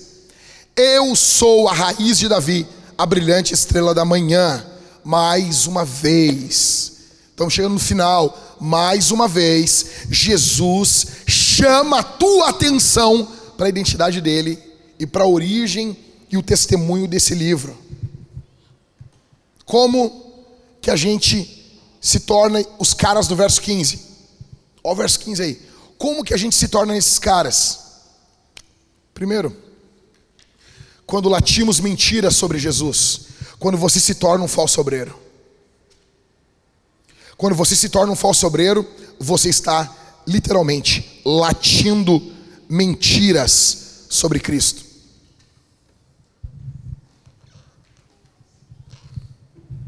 Isso não é brincadeira. Quando você não testemunha, quando o seu testemunho ele não é verdadeiro sobre Jesus, você se torna um cachorro, um cão e não uma ovelha. Quando customizamos Jesus. Então, quando você tem um Jesus, seu Jesus. Não, pastor, eu tenho o meu Jesus. Meu Jesus, ele é, ele é demais. Você canta até musiquinhas para Jesus. Bailinho. Jesus, eu quero, eu quero botar tuas mangas maiores que os meus braços. Eu quero te abraçar. E tu literalmente trata Jesus como teu namoradinho. Deixa eu dizer uma coisa para você, garotinha, garotinha carentezinha. Jesus não é o teu namoradinho. Jesus, ele é o rei dos reis e senhor dos senhores. Tu não domestica Jesus. Para de dançar bailinho com Jesus. Jesus, não, ele não está com a tua cabeça reclinada no colo dele, ele fazendo cafuné em você. Ele não está fazendo isso. Foi a tua emoção. Você não teve uma experiência com Deus. Ele pode abraçar, perdoar, cuidar você, mas ele não é o teu namoradinho. Resolve a tua carência primeiro, precisa de um tratamento, te trata, e depois tu vem pegar e vai ter experiências com Jesus. Não customiza Jesus, não molda Jesus a você. Muitas pessoas têm assim, não, não. Tem um Jesus moldado, não é o Jesus vintage. É um Jesus moldado. É o Jesus do Vitor Azevedo. Jesus que não manda a gente para o inferno. Jesus que não exclui. Exclui sim. Mas por quê? De onde tu tirou isso aí? Fora ficam os cães. Verso 15. Os feiticeiros. Quem que é feiticeiro? É a bruxa lá, a bruxa maratuxa? Que vai aos, ao bosque colher lenha? É isso? Não, não é. Não é. Feiticeiro é todo aquele que molda a divindade, que faz a divindade fazer o que ele quer. Ou seja, Jesus serve a você e não você serve a Jesus. Não customize Jesus. Terceiro, quando não amamos o que Deus ama, daí, tá, mas onde está isso? Verso 15. Fora ficam os cães, os feiticeiros e os impuros uma das principais marcas dos, marca dos impuros é que ele não ama o que Deus ama. Você não ama a santidade. Você não ama a vida eterna. Você não ama a Bíblia. Você ama o que Deus não ama. E você odeia o que Deus ama. Mas Deus odeia, pastor. Óbvio. Óbvio. Óbvio que Deus odeia. Deus odeia um monte de coisa. Jesus, ele é campeão do ódio. Como assim, pastor? Jesus odeia o diabo. Jesus odeia a morte. Jesus odeia o pecado. Jesus odeia aborto. Jesus odeia racismo. Jesus odeia violência contra a mulher. Jesus odeia violência contra, contra o idoso. Jesus odeia o roubo. Jesus odeia idolatria. É óbvio que Jesus odeia. Se você ama, você precisa odiar também. Venha odiar com Jesus. Vamos odiar juntos. A igreja do ódio. Odiamos o que? Odiamos o ódio. Odiamos a mentira. Odiamos a falsidade em nós. Odiamos a hipocrisia, que nós falamos sempre a hipocrisia do outro. Todo mundo que fala de hipocrisia, esses hipócritas, nunca é a gente. Nunca é a gente. Nunca é a gente. Gente, eu não faço isso. Nunca faço isso. Vou fazer isso agora. Vire para quem está do seu lado aí, por favor. Vira. Aperta a mão dela. Eu não faço isso nunca. Então me dá, me dá esse prazer, por favor. Favor. Aperta a mão aí. Diga oi. Não, vamos lá, vamos lá. Bora. Oi. Seu hipócrita tu não me engana. Vai, vai. Porque hipócrita é só os outros, né, Tiago? Nunca é a gente. Essa religião hipócrita. Os religiosos são sempre os outros também, né? Os religiosos. Porque eu não sou como, eu não sou como ele. Tipo, cara, tu é um fariseu, pior ainda. Porque tu nem tu tá falando mal do fariseu e tá sendo fariseu. Quarto, quando odiamos o nosso próximo, tá, mas da onde isso? Verso 15: fora ficam os assassinos. A base do assassinato é o ódio. Se você já odiou papai e mamãe, você já matou. Sério, sério. Cara, eu arrisco a dizer que algumas pessoas já fizeram uma chacina nas suas famílias, mentalmente falando. Você já odiou teu irmão quantas vezes? Você já botou virado o chinelo da tua mãe para cima? E se você já fez isso, só mostra que você é um pouquinho psicopata. Ou seja, a tua mãe não morreu. Espero. Ah, mas você queria que ela tivesse morrido. Uma criança, às vezes, de 8 anos de idade. Inocente. Não, inocente, sete anos. Ah, desculpa. Tá bom. Sete anos. Uma criança inocente, quase botando fogo na casa. Santo. Virando o chinelo. É ridículo esse ato, ridículo. Mas isso revela que o que está no coração dessa criança vem das profundezas do inferno. Que essa criança com certeza já tem no coração dela demônios. Sério, pastor? Sim. É óbvio. Nós temos a raiz do assassinato em nós. Você é assassino e eu sou também. Sem nunca termos matado de forma prática uma pessoa. A Bíblia diz que aquele que odeia o seu irmão é assassino. Quando não temos prazer na verdade, nós amamos e praticamos a mentira. Ou seja, como é que sai disso aqui, cara? Somente Jesus,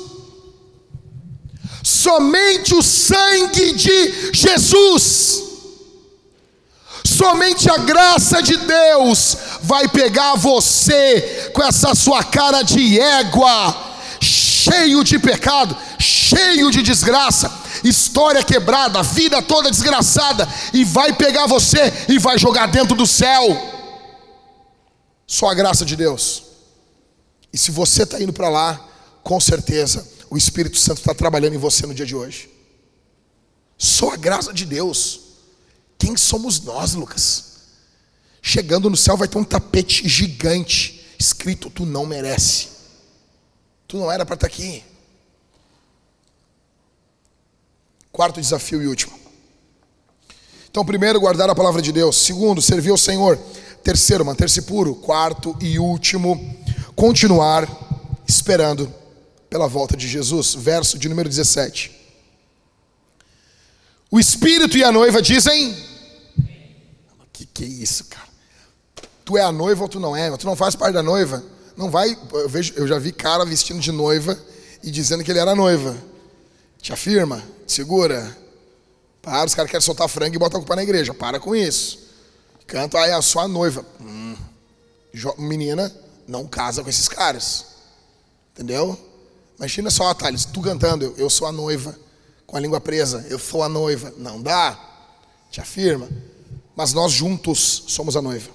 Juntos somos a noiva. Sozinho, não. Juntos? Sim. Sozinho? Não. Juntos? Sim. Então vamos lá. O Espírito e a noiva dizem? Não, aqui do lado ninguém falou nada, cara.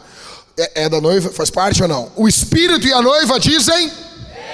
Isso aí, isso aí. Espírito e a noiva dizem: vem. Aquele que ouve, diga. Ah, ficou ruim, droga. Aquele que tem sede, venha. E quem quiser, receba de graça a água da vida. Vamos lá. O Espírito e a noiva dizem: vem. Vem para quem?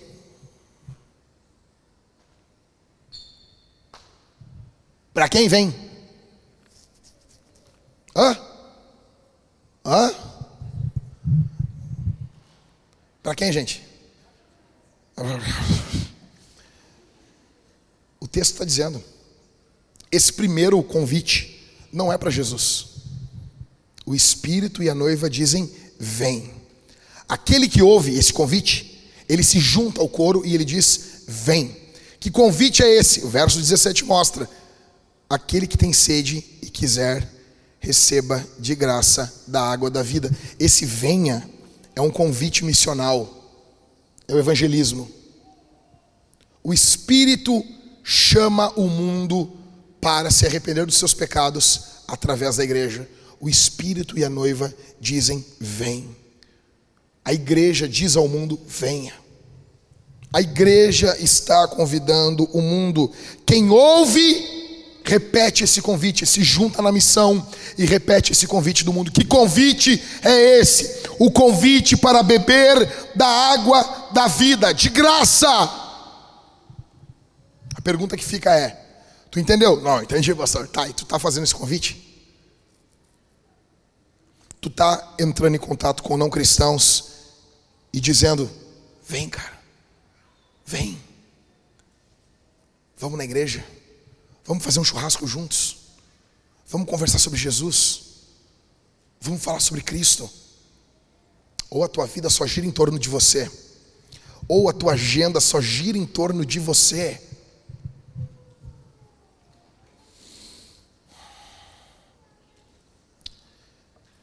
Se isso aqui não ecoar na nossa vida, a gente não entendeu nada.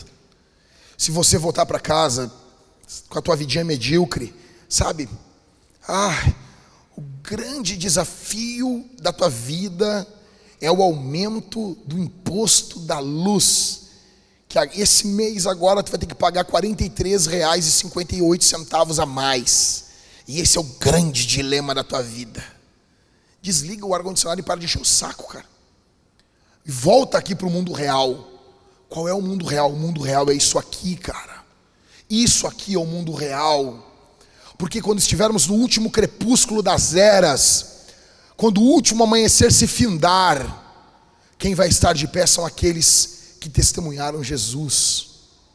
Eu pergunto para você: você fala sobre o quê? Sobre o teu candidato? Eu fico apavorado. Eu fico apavorado. As pessoas fazem carreata. Eu acho uma das coisas mais idiotas. Desculpa, gente. Daqui a pouco eu estou falando isso. O Leandro, daqui a seis anos, vira um político. Legal, Leandro. Talvez até vote em ti. Mas, bah, uma carreata, cara. Andando de carro e buzinando. Coisa mais chata o barulho de buzina, uma nota só. Entendeu? Não faz nenhuma mudança, né, Misael? Né?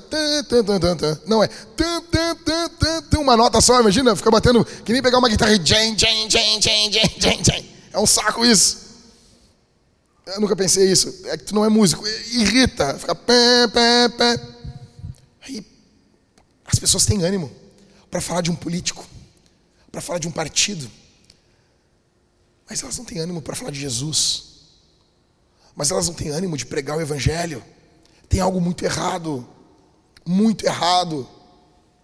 Verso de número 18. Eu, a todo aquele que ouve, verso 18 e 19, dobra atenção aí. Isso aqui é legal.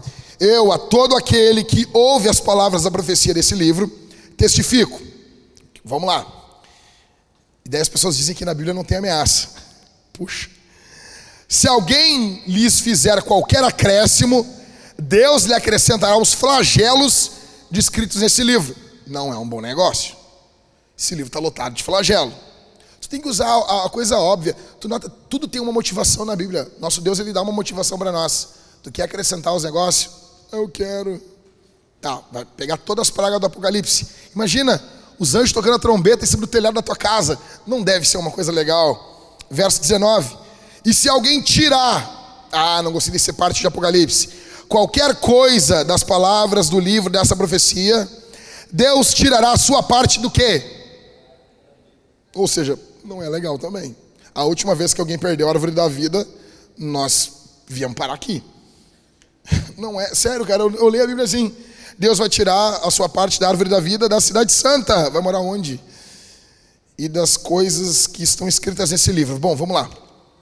Teólogo é um bicho. Eu já estou terminando. Teólogo inventa moda. Os teólogos dizem assim: aqui João não está mais escrevendo.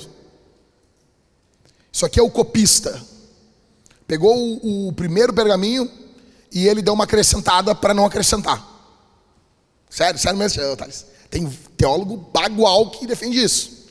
Isso aí é o fechamento do livro. Apocalipse já tinha terminado. E ele botou o final, tipo, uma, uma, um, um acréscimo do copista. Todo mundo na época sabia que isso já não era mais o Apocalipse. Mas era um anúncio para os próximos que fossem copiar, não acrescentar e não tirar nada. Daí tu, ah, mas, sério? Não, não é isso não. Porque o texto diz, verso 18: Eu, a todo aquele que copia, eu, a todo aquele que ouve, é João ainda falando, escrevendo, relatando o que está sendo dito. Para quem ouve? Para quem? Para você. Você pode tirar coisas desse livro, não fisicamente, mas aqui. Você pode acrescentar coisas nesse livro. Aqui. João está dizendo, a Bíblia está dizendo: não faça isso. Não faça isso. Não faça isso. E o juízo que é dito usa o tirar ou colocar. Aí você vai dizer assim, que todos, a maioria dos teólogos dizem também, não, mas essa parte do verso 18 e 19 está se referindo só ao Apocalipse. não é a Bíblia toda. Daí tu, tá, e o que, que tem? Tá, mas isso está na Bíblia ou não está? Tá. A divina providência não deixou isso no final da Escritura? Deixou ou não? Deixou. Então isso também se refere à Bíblia toda. Ainda que o autor tenha em mente apenas esse livro quando foi escrito, mas a divina providência coloca isso no encerramento do cânon, cara. Você pode desprezar a Bíblia.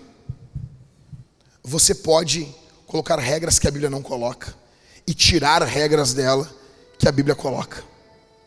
Você pode fazer isso. Como muitas pessoas fazem. As pessoas chegam para mim, chegam e dizem assim: Pastor, na tua igreja pode fumar? Cara, não sei, vem, quer fumar? Fumar o que também? Fuma. Fuma, animal, fuma. Fuma que parece uma chaminé. Não vamos te disciplinar por isso. Assim como não vamos te disciplinar por tu tomar refrigerante, por tu comer torresmo, tomando sorvete. Faz um bem para as veias, é bom isso. Faça isso. Mergulhe o bacon no sorvete e coma. Você fazendo isso todos os dias, você vai ter uma dorzinha no coração com 17 anos. Hum. Cara, as pessoas proíbem o que Jesus não proíbe. Só você vai colher as consequências, óbvio. Mas as pessoas também passam a permitir o que a Bíblia não permite. Quantos? A moça me perguntou na live esses dias, pastor, eu estou casada há 10 anos, mas o meu marido não quer casar no papel. Nós temos três filhas. O que, que eu faço? Eu quero seguir Jesus. Pergunta super simples, né? Eu disse assim: ó, tu não está casado, tu está em pecado há 10 anos, cometendo pecado de fornicação. Teu marido é imundo e tu deve abandonar ele urgentemente e seguir Jesus. Se ele não quiser casar contigo. Por quê? Porque no mundo islâmico, você não tem oportunidade de seguir Jesus meia boca. Se você é cristão, você vai ser morto. Você tem que negar as coisas da sua vida. Se você não está disposto a negar um relacionamento de um imundo que não quer assinar um papel para você, o cara assina um documento para comprar uma meia na Paquetá. Ele assina. Ele assina porcaria de o recebimento no correio. E ele não tem a, a, a coragem de assinar um documento de algo muito mais sério que é o teu casamento, por que, que você tem que andar do lado desse cara? Por que, que você tem que dormir, dar prazer para esse cara? Esse cara tem que se ferrar. A Bíblia diz isso. Casamento é uma aliança, envolve também contrato. É óbvio. Seguindo, está sendo dito para nós, verso de número 19, verso 20 agora. Aquele que dá testemunho dessas coisas diz: Certamente venho sem demora. Amém. Vem, Senhor Jesus. Jesus fortalece mais uma vez a nossa fé na sua vinda. Olha o que diz: Aquele que dá testemunho dessas coisas diz: Certamente venho sem demora. Aí João responde: Amém. O que, que é amém? Amém quer dizer é verdade. Assim seja. Amém é uma confirmação. Amém. Por isso que a gente não fala assim, achou a Bíblia aí? Amém. Assim seja. Não faz sentido. Quando o pastor, já viram isso, né? Eu já fiz isso também. Desculpa, gente. O pastor diz: "Encontrou aí o texto bíblico? Amém ou não amém?" Aí o cara, amém quer dizer assim seja. Daí tu, ah, encontrou na Bíblia tu, assim seja. Ou é verdade. Não. Amém é uma oração, é uma confirmação. Alguém está apontando e dizendo: é verdade isso aí. Isso que está sendo dito é verdade. Há um anseio nisso, há um desejo nisso. João, dobra atenção, estou terminando. João está mostrando o seu desejo nisso. Se você entender o Apocalipse, você vai ter esse desejo. Se você entendeu o Apocalipse, você vai dizer: Amém. Vem, Senhor Jesus. Agora é para Cristo.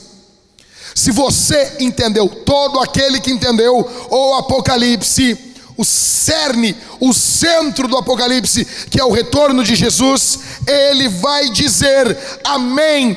Vem, Senhor Jesus. porque a volta de Jesus é o centro da fé cristã. Nós não temos outra esperança, não há outra esperança, não há outra forma de encerrar. Verso 21, último verso. Aí João, depois de tudo isso, como que ele encerra o livro? O que, que ele invoca? O que, que ele invoca, cara? Olha para mim aqui, gente. Depois de 31 sermões, o que, que fica de pé no entendimento do Apocalipse? O que, que fica de pé para pregarmos o Evangelho? O que, que fica de pé? O que, que nos deixa de pé diante de Deus? O que, que é, gente? Verso 21. A graça. João diz: a graça. O favor que nós não merecemos. Essa graça. Sobre você que está com a vida quebrada. A graça para você que viveu em pecado.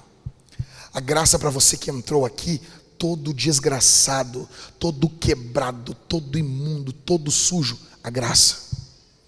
A graça para você que tem perdido a fé, que tem escutado o que a cultura diz, a graça para você que tem ouvido o que a serpente diz, a graça, você precisa de graça.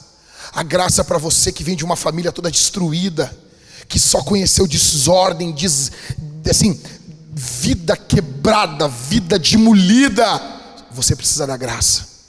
Você que viu uma mãe sendo sofrendo na mão de um falso homem, você precisa da graça. Você que viu um homem sendo abusado, sendo manipulado pela vida, você precisa da graça. Você que viveu uma vida até o dia de hoje, pautada em mentiras, o que você precisa é de graça. Você que entrou aqui tem uma história de desencontros, desarmonia, você que tem uma história totalmente complicada, você precisa da graça. O que todos nós precisamos aqui, não há uma forma de encerrarmos a Bíblia. Sabe como que é a Bíblia? Qual é a última palavra do Antigo Testamento? Sabe qual é? Alguém pode olhar e abrir? Malaquias, capítulo 4. A última palavra do Antigo Testamento qual é? Como que encerra? Como que encerra? Qual é a última palavra? A última palavra da Bíblia no Antigo Testamento. Qual é a última coisa que é invocada no novo? A graça. A graça. A graça. A graça do Senhor Jesus esteja com todos. Com todos. Com todos. A graça de Jesus esteja com você. Que a graça de Jesus acompanhe você. Como que nós vamos continuar terminando, encerrando como vamos continuar esperando pela volta de Jesus? O que, que Jesus espera de nós? Da agora, quando acabar, quando tu for embora. Primeiro, que sejamos sempre esperando a sua volta. Eu pergunto para você, o que, que você espera? Ah, pastor, eu espero um casamento, uma festa de aniversário, um carro novo, um varão. É, uma varoa. Um emprego, o que, que você espera? Tudo o que você espera não pode ser mais do que esperar a volta de Jesus. Não pode. Jesus tem que estar na frente. Não pode. Você não pode colocar suas esperanças. Esse tem que ser o foco da tua vida. Segundo, que enquanto nós esperamos, nós venhamos testemunhar. Verso de número 17. Por quê? O Espírito e a noiva dizem: Vem para o mundo. Terceiro, enquanto esperamos, fazemos discípulos. Você não prega apenas para os de fora, você discipula os de dentro. Quatro, que enquanto esperamos, esperamos, plantemos igrejas. Não há uma forma melhor de fazermos discípulos do que plantarmos igrejas.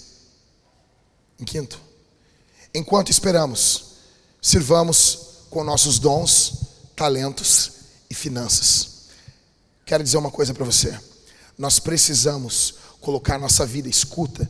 É como se Jesus tivesse chamado você aqui, chamado você, sentado contigo, Ariadne, contigo, Leandro, contigo, Misael, com todos nós. Imagina uma mesa enorme. Imagina isso aqui, Tiago, todos vocês, visitantes, membros da Vintage. Jesus senta conosco agora e tem uma mesa. E daí Jesus, Jesus pergunta para nós: beleza, o que vocês têm?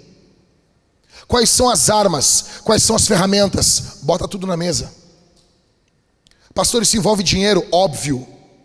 Mas vai além disso. Não é menos, vai além. Dinheiro não é tudo no reino de Deus, mas não é menos. Jesus quer o dinheiro também, mas ele quer muito mais. O que, que ele quer mais? Ele quer os meus dons que ele me deu. Ele quer o meu tempo. Coloque na mesa. Nós estamos nos últimos dias. Coloque na mesa tudo que você tenha presente. Eu tenho esse tempo, eu tenho esses dons, eu tenho essas finanças para que o avanço do reino de Deus se concretize. Jesus espera de nós que nós estejamos ansiando a sua volta. Se você quer responder não esse sermão, mas essa série de sermões, fique de pé comigo. Quem quiser responder. Quem quiser responder. Olha aqui para mim. Cerramos a Bíblia. Uou! Terminou a história? Não, não. Isso aqui não é o final. Isso aqui é o início. Olha para mim. Isso aqui não é o final da história. Isso aqui é o início da história. Como assim, pastor? Nós lembraremos na eternidade do mundo que vivemos como um mundo, como um sonho como algo inuviado. Nós lembraremos dessa época, não como algo glorioso, como algo grandioso, mas quando estivermos vivendo pelas eras das eras, estivermos entrando ali, no que é de fato a história, porque aí começa a história. O final da Bíblia é o início da história, é aonde começa, porque é aonde também se encerra. Encerra-se a morte, encerra-se o pecado. Satanás é destruído, julgado eternamente. Os ímpios não vão mais destruir o povo de Deus. Aqui começa a história, aqui começa a vida, aqui não vai haver mais morte, mais choro, mais pranto. Jesus será tudo em todos. A história está começando agora em Apocalipse. Isso aqui não é o final, gente. Isso aqui é o início de tudo. Isso aqui é o início da alegria sem fim. Isso aqui é o início do gozo eterno, do sorriso que nunca mais vai ser substituído por lágrimas não teremos mães solteiras sofrendo na mão de homens cruéis, não teremos mais aborto, não teremos mais racismo, não teremos mais violência contra a mulher, não teremos mais nada disso, não teremos políticos querendo destruir com as nossas vidas muitas vezes, não teremos mais, não teremos mais falsos promotores, falsos pastores, falsos pregadores, falsos profetas, falsos mestres, não o que, que nós temos? Cristo, Cristo, Cristo, Cristo, Cristo, graça, amor, bondade, misericórdia, vida, alegria, regozijo, festa. Teremos igreja eternamente. Como assim? Exatamente. Se você não ama igreja, você vai odiar o céu. O céu vai ser um eterno domingo. Vai ser um eterno dia do Senhor. E o domingo é o dia mais fabuloso da semana ele é tedioso para quem não conhece a Deus. Por quê? Já notou isso aí? Já notou isso? Domingo as pessoas, ai que tédio domingo. Domingo é o dia da adoração, está impresso na gente, está impresso. Então o cara tem que ir para o shopping, tem que fazer alguma coisa, ele tem que socar alguma coisa ali, tem que ter um futebol às quatro da tarde, depois tem que ter um cineminha, depois tem que ter um negócio. Por quê? Porque ele sente um tédio, porque é a alma dele clamando que ele tem que adorar algo. Jesus vai estar lá. Nós vamos estar lá, gente. Nós vamos olhar o rosto dele. Jesus vai dizer, olhar para nós, vai dar um sorriso e vai dizer: Caras, a história está só começando. Isso aqui é só o início. Eu só quero fazer uma coisa. Eu quero olhar para vocês e dizer: Eu avisei vocês. Falei. Falei, não falei. Falei, não falei. Jesus, Jesus dizer: Tá bom, Jack, tu falou. Eu vou. Vamos responder. Se você Se você ama Jesus, se você quer que o reino dele avance, nós vamos servir ao Senhor com os nossos dízimos e nossas ofertas. No final da igreja tem o gasofilácio. Não sei onde está, está ali. Você vai depositar sua oferta em dinheiro, em espécime. Você vai colocar a sua oferta ali. Ah, mas você pode usar também o cartão, tá bom? Se você acha errado e usa seu dinheiro para comprar as espadinhas na internet, fica tranquilo. Nós queremos avançar o reino de Deus. Usamos cartões de crédito, cartões de débito. Por quê? Por que, que vocês isso? Porque nós usamos tudo que temos no reino de Deus. Tudo que temos. Tudo que temos. Tudo. Você vai responder com suas ofertas, com seus dízimos. Nós vamos responder ao Senhor cantando. Segunda forma, nós vamos cantar Jesus. Você não é convidado a cantar, você é convocado a cantar. É o Rei dos Reis está aqui. Em terceiro, nós vamos comer e beber de Deus. Faça isso como um ato de fé. Vai ter pão, você vai pegar o pão, mergulhar no cálice bronze, onde tem vinho, ou no cálice dourado, onde tem suco. E você vai estar comendo e bebendo de Jesus. Comendo e bebendo de Jesus. Se você congrega em alguma igreja, você é convidado a participar desse evento conosco. Seja seja crente, confie. Jesus pode curar algumas pessoas aqui enquanto participam da ceia. Jesus pode levantar você. Jesus pode encher você do Espírito. Vamos orar? Falei bastante, mas eu estou cheio de Deus. Feche seus olhos. Vamos orar, gente. Vamos orar. Pedir que os homens levantem suas mãos. Me ajudem em oração. Homens, me ajuda. A Bíblia diz: Quero que os homens levantem suas mãos, sem ira, sem contenda. Homens, eu conto com você. Levante suas mãos. As mulheres podem levantar também, óbvio, mas eu conto com os homens aqui. Ore, comece a orar. Repreenda demônios. Ore para que Jesus salve pessoas, para que pessoas sejam tocadas aqui, transformadas, em nome de Jesus. Interceda, comece a orar, comece a orar, comece a interceder, em nome de Jesus, em nome de Jesus, em nome de Jesus. Pai, aqui está o teu povo, aqui está a tua igreja, aqui estão os teus filhos. Eu peço que o Senhor Deus encha que essas palavras que foram faladas aqui fiquem gravadas, saturadas, impregnadas, tatuadas nos corações dos meus irmãos aqui, Senhor. Em nome de Jesus, toda obra do diabo seja repreendida, toda obra de Satanás seja expulsa. Ó Deus, se há pessoas aqui essa tarde que têm os seus corpos tomados por demônios, doenças, eu digo em nome de Jesus, saia em nome de Jesus, em nome de Jesus, pelo poder do nome de Jesus, recue enfermidade, recue enfermidade, em nome do Criador dos céus e da terra, recue, recue, recue, em nome de Jesus. Eu peço em nome de Jesus, Senhor, que todos os demônios que estão loucos, indignados com essa igreja, com a vinda de muitos políticos aqui, querendo corromper o nosso trabalho, eles sejam expulsos no nome de Jesus. Repreende esses lobos, repreende esses lobos, Senhor. Dá-nos autoridade, coragem, força, vitalidade, em nome de Jesus. Em nome de Jesus.